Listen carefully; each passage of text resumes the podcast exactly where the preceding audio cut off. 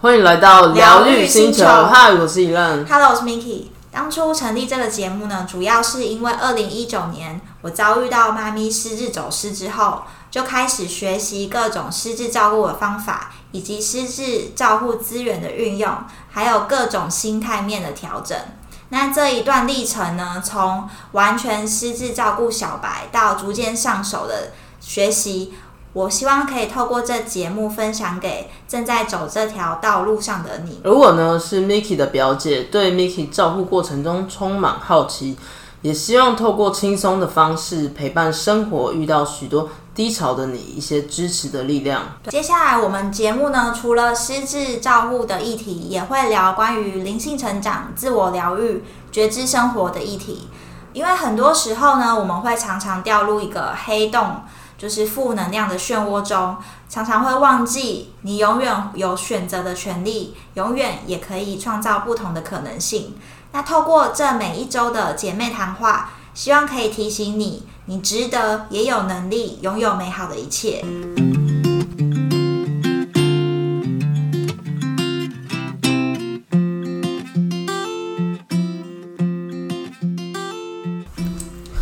照顾前你该知道的七件事，文件签署。嗯，这一集其实还蛮硬的，我们也研究了半天，但也借机去研究一下。但因为其实这件事情，就是如果身为照顾者，你可能就必须做一些长远的规划跟准备。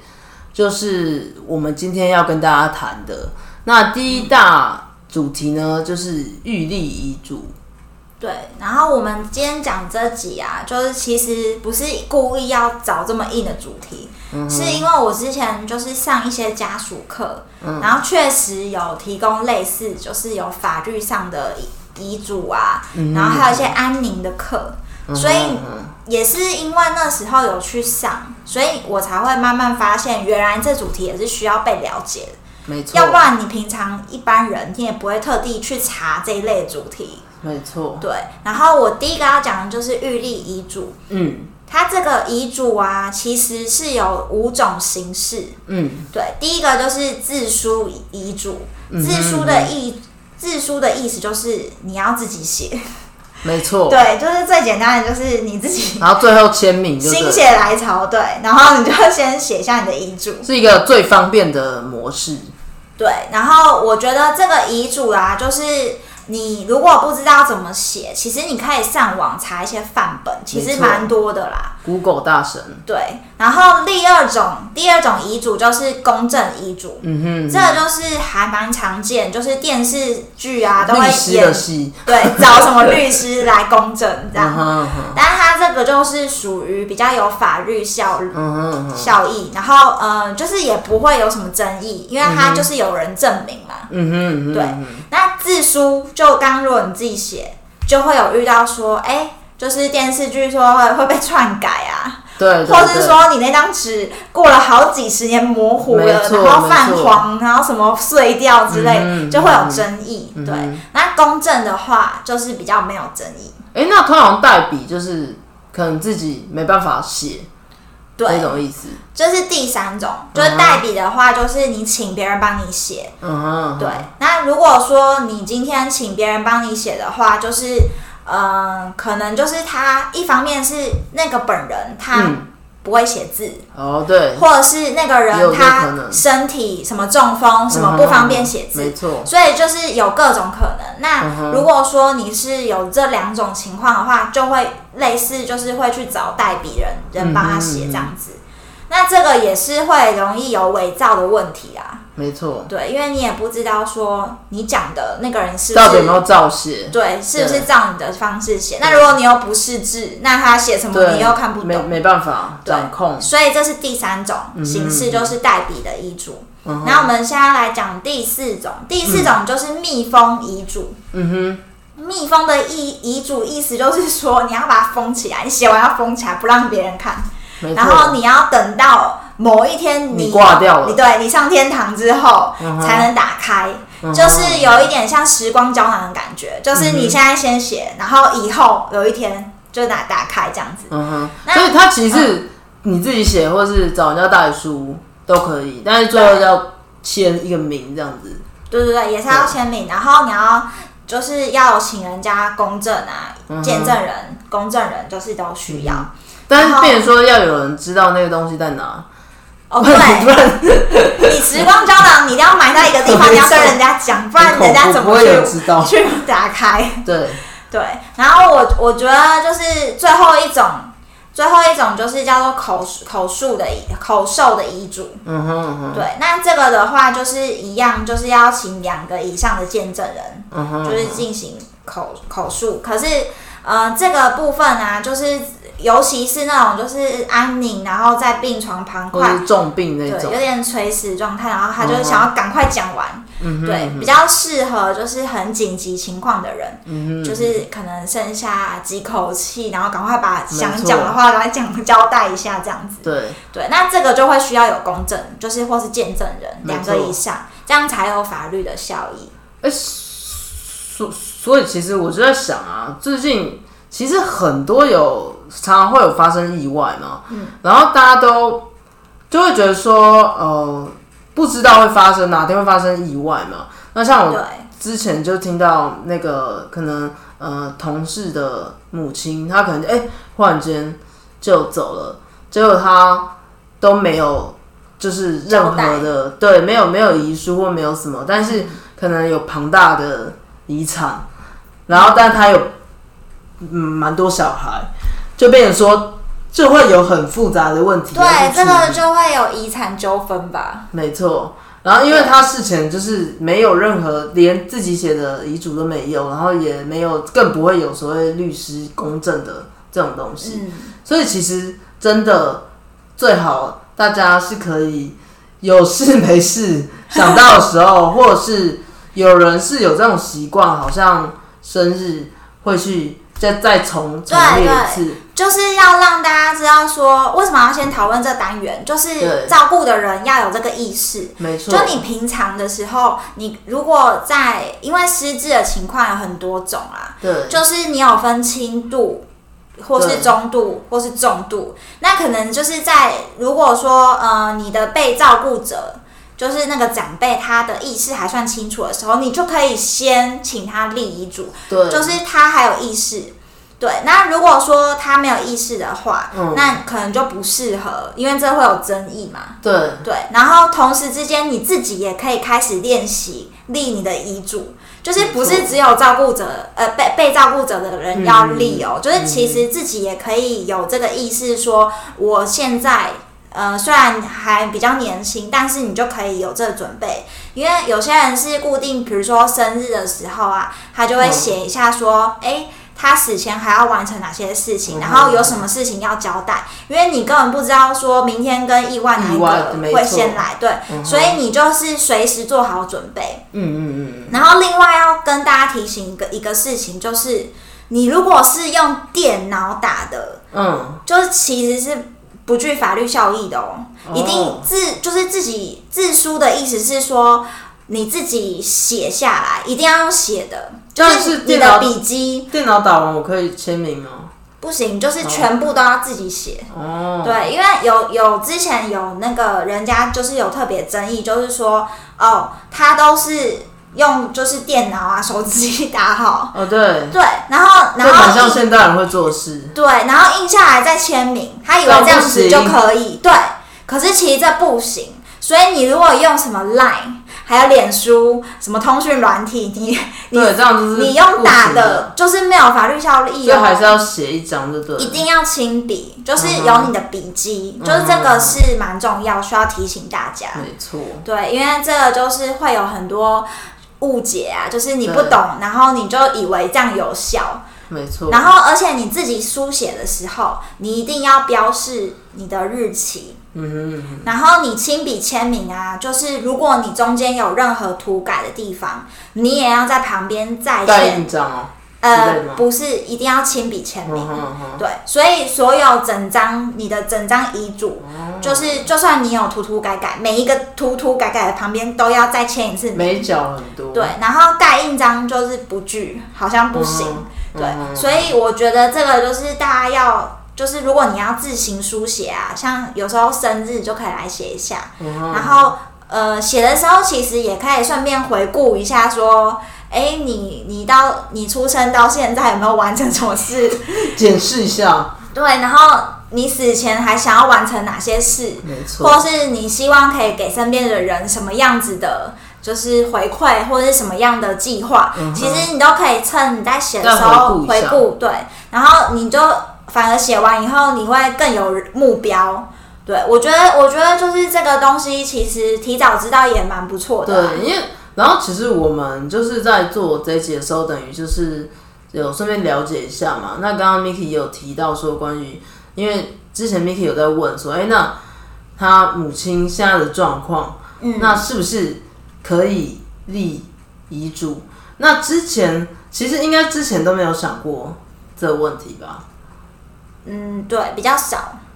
然后等到。因为我们后来就是有去请教，就是法律的的朋友，对 对，然后他就会说，哎，你如果没有，就是在法律上有规定说，如果你没有办法清楚表达，可能用手写或者是用说的都没办法的话，就会变成没有办法立遗嘱。对，因为失智症它有个情况，就是说，如果你的 CDR 就是你我们每次去给医生测量的那个量表，如果你的分数超过两分以上，表示你已经中度。那中度就会有很多，就是你的认知功能非常的下降，嗯可能测 NMSE 就是一些智力测验那些都非常的低。那这个时候你就没有表达能力了，然后你可能也没有什么逻辑思考能力，或是你都。都是有一些障碍的，那而且你就会时好时坏啊，所以你也不知道现在讲到的真的还是假的，所以你这根本没有办法判断，很有争议。如果真的，应该说也不能立了。就这个情况就不不用就是去立遗嘱，因为这就不适合了。对对，所以我们就是可以趁自己还没错还 OK 的时候，你就可以有这个习惯。然后我觉得每年生日历其实也不错啊，就是那时候我听到觉得，哎，这个也蛮 idea 不错，对，但是每年生日的时候都不记得，可以从现在开始哦。对，我觉得，我觉得这东西就是需要练习，然后，而且像我们刚刚有一些迷思，也是可以透过就是这一集的时候，我们特别去了解嘛。没错。然后再来就是，嗯，我这边要补充另外一个，就是说，如果你要。呃，自立遗嘱啊，嗯，你的遗嘱要有加强你的法律的效益的话，嗯，你需要到地方法院去审，就是办理，会更就是更有法律效益。因为，但是它才是真正有效益的。我觉得就是你自己写啦，就是。就像我刚刚讲的，你会怕被人家篡改啊，或者是说你怕可能过了几十年，然后那个就泛黄，然后人家就是模糊看不清楚，就有不同的解读。所以有些人是说，你你自己写完以后，你要加强法律效力的话，你还是最好还是去地方法院，因为它就是等于有一个认证。对，那而且你去地方法院之后呢，你需要准备。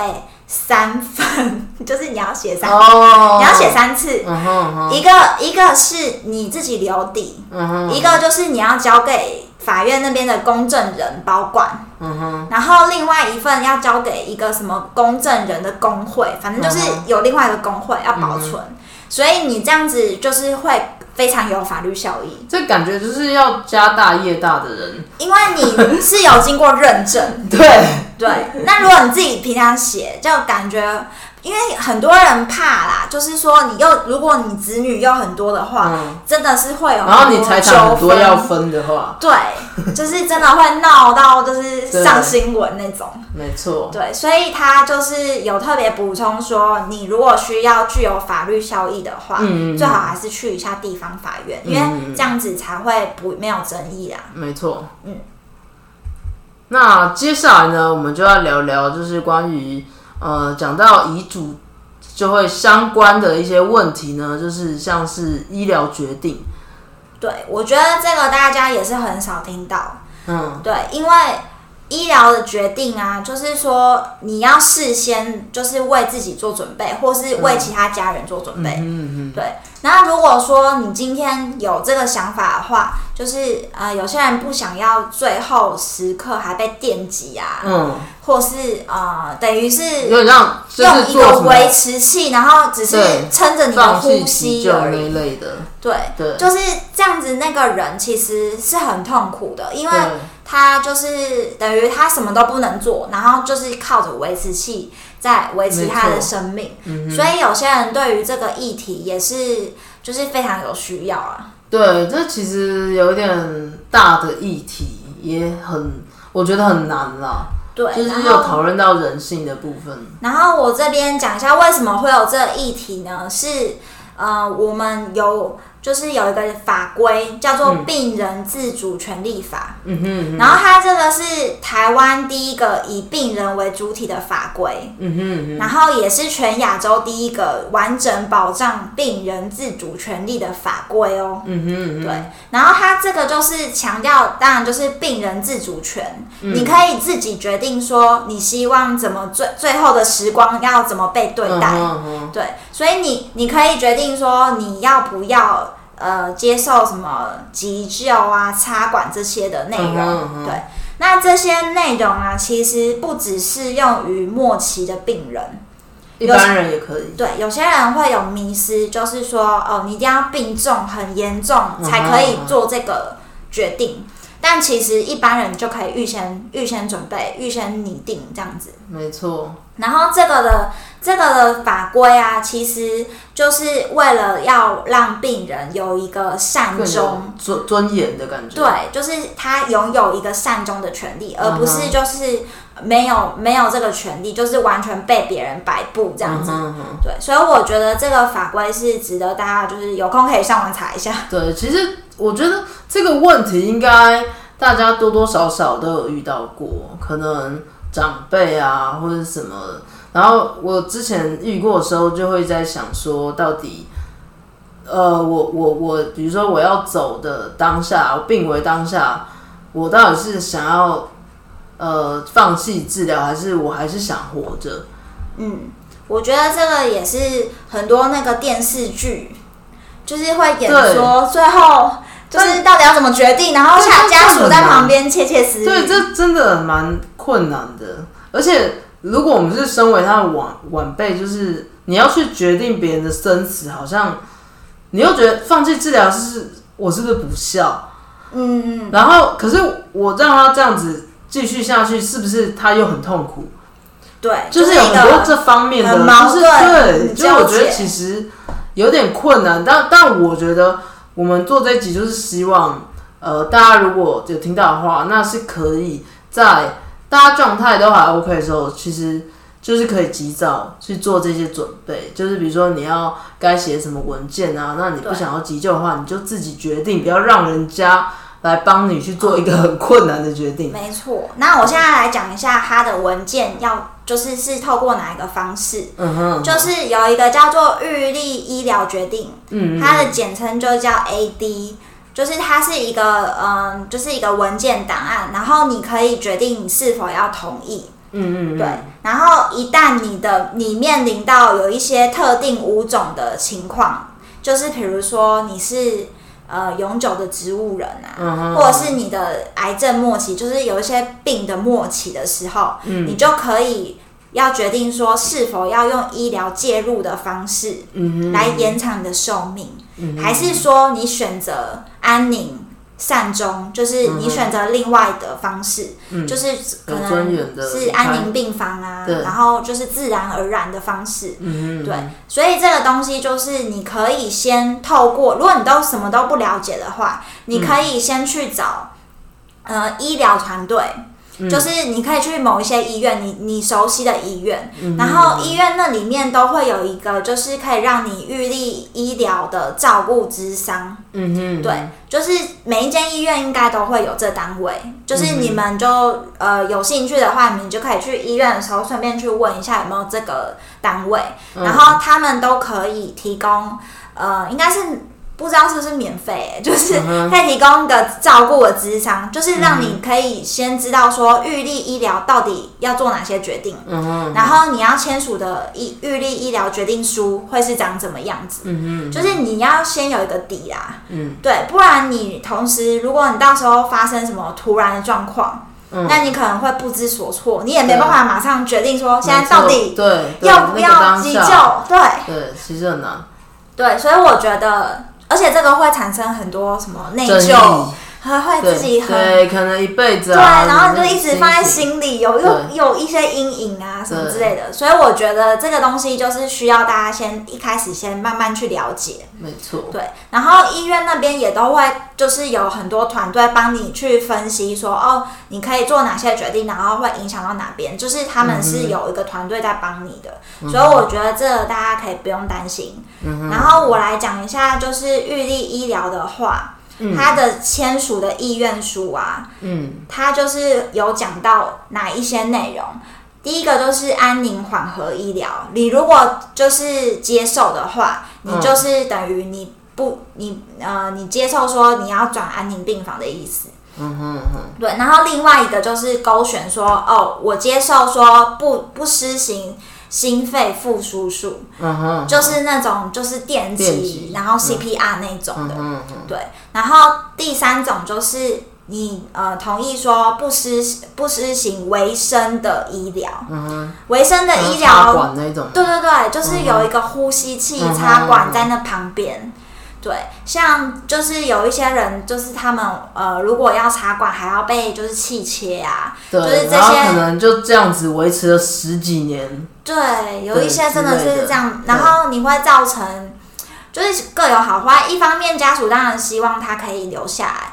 但是你又要支付就是很长的医药费，医药费，然后你又要等待他会不会醒来，尤其是什么植物人，就是在等那个奇迹的感觉的。我觉得这个真的是很煎熬啊。对，那当然就是每个家庭他们可以自己选择决定。对，然后如果说可以事先讨论的话，就平常也可以聊聊一下这个话题。之前之前我妈也在跟我讲，嗯，说我们应该。就是他们啦，应该先去，就是做这件事情，就是等于是自己他们做的决定，但是不用让我们晚辈去做，就是很煎熬的决定。对，其实我我也是自从有了解这个议题，我就我就有开始跟我妹啊讨论这个话题，就是说，哎，我我到时候要捐器官捐赠哦，我到时候不要 CPR 哦，不要插管哦，什么之类的。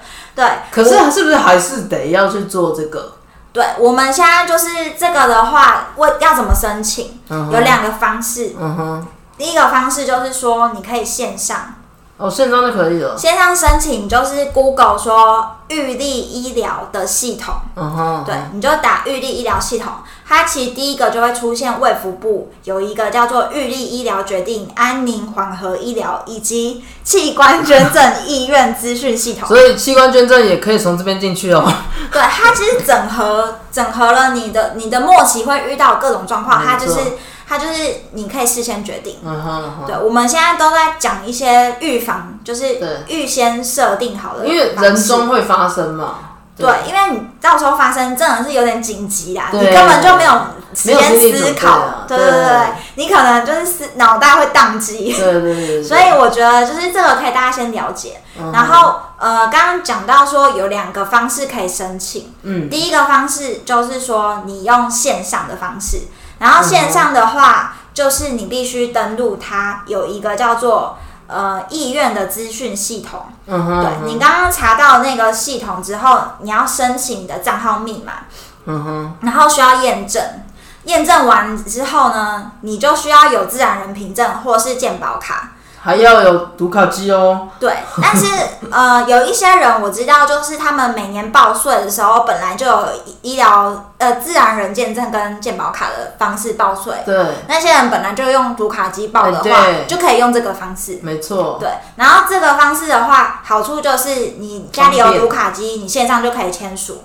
然后你签署完，就是健保局那边会有一个作业流程，然后他帮你完成一个注记。那你这个申办流程就可以完成了。哎，这个是要那个有有家人见证，呃，不，呃，其实是不需要。如果你是事先的话，就是呃，这边有特别讲到说，如果你是末期的话，会比较需要有两个家人见证，就是两个人的。呃，就是同意书，对。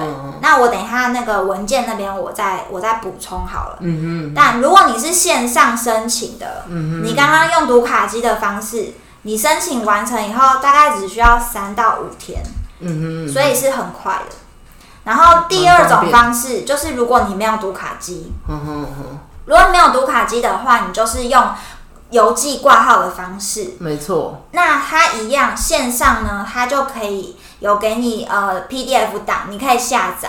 嗯哼，它就是你把它列印下来，然后列印下来之后，你必须要填写完成。填写完成，你就邮寄挂号去给那个呃卫福部这个小组，就是什么预立医疗决定、安宁缓和医疗，还有器官捐赠这个意愿资资料处理小组。嗯哼，那他们就会根据你写的纸本啊、签名的内容。进行资料的登录，还有影像的归档，还有审核。那它这个作业流程就会需要比较长的时间。嗯哼哼。然后它完成之后，一样鉴宝署那里会同步注记，就是注记在你的 IC 卡啦，就是你的鉴宝卡里面。嗯哼。所以你这样子同步注记完以后，你这个你的你的这个申办就完成。那纸本的话。就会需要大概两个月的时间，他才会完成那个审核的动作。嗯哼，因为他这是人工作业嘛。嗯嗯。对。然后，呃，刚刚提到说文件，文件的内容有哪些呢？就是你必须要写一个预立医疗的决定书。嗯就是说我本人已经经过了预立医疗照护资商。嗯，已经清楚了解说，哦，病人自主权利法，就是我刚刚提到这两个，嗯嗯，就是在你已经了解这个法规跟这个资商的内容，然后你就可以，呃，在病人有在特定的情况之下，我本人就可以拒绝或是接受维持生命的治疗，嗯对，那你这个地方你就可以勾选说你接受哪一个决定，然后，呃，接受。呃，你是否要呃安宁啊？还是说你是不不要有维持器的？它其实就有很多个部分。那我特别讲一下好了，就是临床的条件。如果你是末期的病人，嗯，那他的照顾方式就是说，你同意是否就是维持生命的照顾？嗯，对。然后或者是你是想要，你是否同意人工营养或是流体喂？喂养就是就是有人会放那个啦，就是鼻胃管那些，对，就是有那种插管的喂养。听你讲我这边觉得好悲伤。对，就是这个就是末期的病人。对对，可是这个的附件呢，它就是会在你的文件那里面说明的很清楚，这样你才知道说你这个决定到底是哪一个选项，嗯因为它会给你各种情况。所以你你就是要去先判断，你要去你要去了解那个情况，否则你没有办法，你没有办法决定啊。对，我觉得这份文件好像那个我。我要怎么决定我的死亡书那种感觉？有一点，有一点有一点，然后我到底要怎么死？我觉得，可是就是这个东西是需要真的需要讨论。没错，那也要思考一下。对，你自己也要想一下，说你那个情况到底什么情况。然后我觉得这个最好理解的方式，你就去找一些连续剧。八点档，他们都会演到那些，比如说我昏迷了，对啊，或是我是植物人，是，对，那那他就是符合现在讲的临床这个情况五种，对，那你就自己就可以理解说，哎，当当你发生这个情况，对，那他还有第四种临床条件，他就是在讲极重度失智的人，嗯哼。如果你是极重度失智的话，你你就可以有一个预预立医疗这个决定啊，对，所以你你其实是可以就是事先对，然后还有第五种，第五种就是如果你的疾病是中央主管机关公告的一些特殊的疾病的话，你也可以就是呃使用这一份预立医疗仪决定书。嗯，对。然后这个决定书呢，就是嗯比较好的法定程序是需要两个以上见证人在场见证。嗯哼，对。然后呃，最好还是。呃，更好就是要有一个公证人，嗯就是你这样子才是呃有一个完整的效力。嗯哼。然后，当你如果本人是未满二十岁的话，还需要一个法定代理人。嗯哼。对，所以他就是必须要依照法法定的，就是流程跟那个程序，你才可以完成你整份的，就是要签署的文件。对，然后呃，另外就是有一些人他们会就是担心，担心说哦，他预立医疗这个啊，我是不是今天决定完，那我以后就不可以改了？万一我有一天就突然想说，对我突然想说，那我还我还是我还是不要好了，对，或是我我还是接受 CPR 好了。那这个的话呢，其实也不用担心，因为他。这个卫福部的系统呢，它同时有提供一个就是撤回的条，对，所以你一样可以有一个撤回的决定书。可是还是要跑一下流程，对不对？对，也是要跑个流程。说不定跑完就已经没有那么刚好啊。但我觉得就是。呃，你在决定的时候，你一定是先经过你刚刚说的预立医疗的咨询以后，你一定要先了解这所有情况，不要乱决然后你自己才会决定嘛。对。然后你也要了解刚刚说的病人自主法规啊，权利法规，所以你你这些都是了解了解以后，你才可以决定，不是说哦，我现在突然想要干嘛。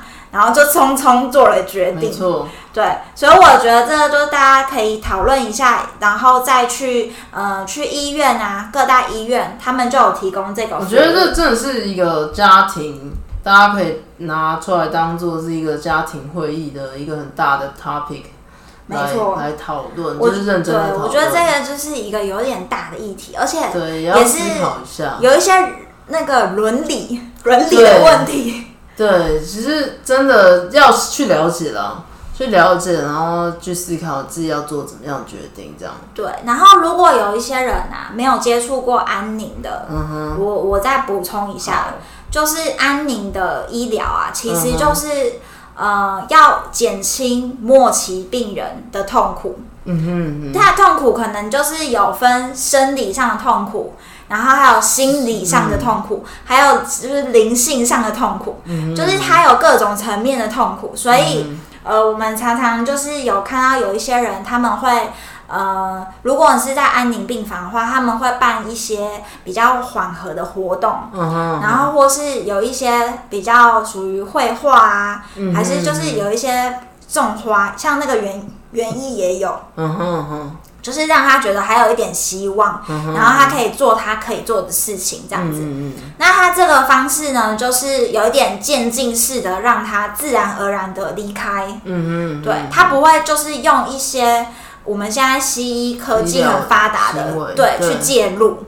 对，所以如果你选了这个项目的话，你就要知道说，你就是。不会希望被介入的那一种，嗯哼，对。然后另外就是有些人啊，特别就是会用，呃，刚刚有提到说已经临终那种濒死的，就是他会有一些标准医学上会想要把你救回来的那种程序，对。那这个就是属于不施行心肺复苏术，了解。对，然后还有包含就是什么心脏的按压。还有还有一些什么药物注射，对，有些人可能会打什么，呃，好像医疗剧会打一些什么，让你可以呃心跳加快的什么之类，然后就让他就可以回来这样子。对，就是有一些外力的因素。对，然后另外就是维持器，维持器就是说，呃，你只是要撑着他的一口气，因为其实亚洲人，嗯，会有些人会有一些看农民力。还有一些就是要选时辰，时间，对对对对。那这个时候，有些人就会需要用到这个维持器，嗯因为他为了算好一个良辰吉时，让他呃可以走的比较安心什么的。对对，就是要看每个家庭的规划。对，所以我再补充就是这几点，就是关于预立安宁缓和医疗，还有就是维持医疗抉择的意愿书。嗯哼哼，就是刚讲这些哦，就是都要都要在同意书里面决定，所以你真的要深思熟虑。好大的一件事，没错。那你还是可以撤回，但是就是你要先思考好啦。嗯哼哼，对啊。那以上呢，就是我们第二个想要分享的内容。嗯哼哼。那接下来呢，我们就是想要讲一下，就是关于器官捐赠这件事情。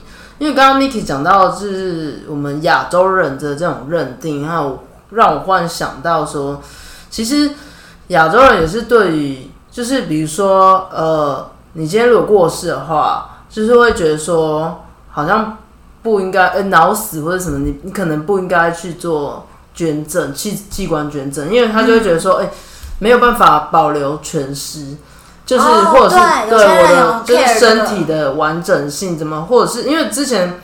可能有人是车祸或者什么离开，尤其那种白发人送黑发。对，然后他就会觉得说，哦，这是我小孩的，就是完整的身体，你怎么可以这样？就是可能剥夺他的哪一个器官，这样就是不完整。但是其实这件事情，其实你换一个角度想，就是他的他的器官可以让别人就是延续生命，就是还爱人间，对对对对，类似那种感觉。所以其实。我觉得不管你现在年纪可能年纪大，或者你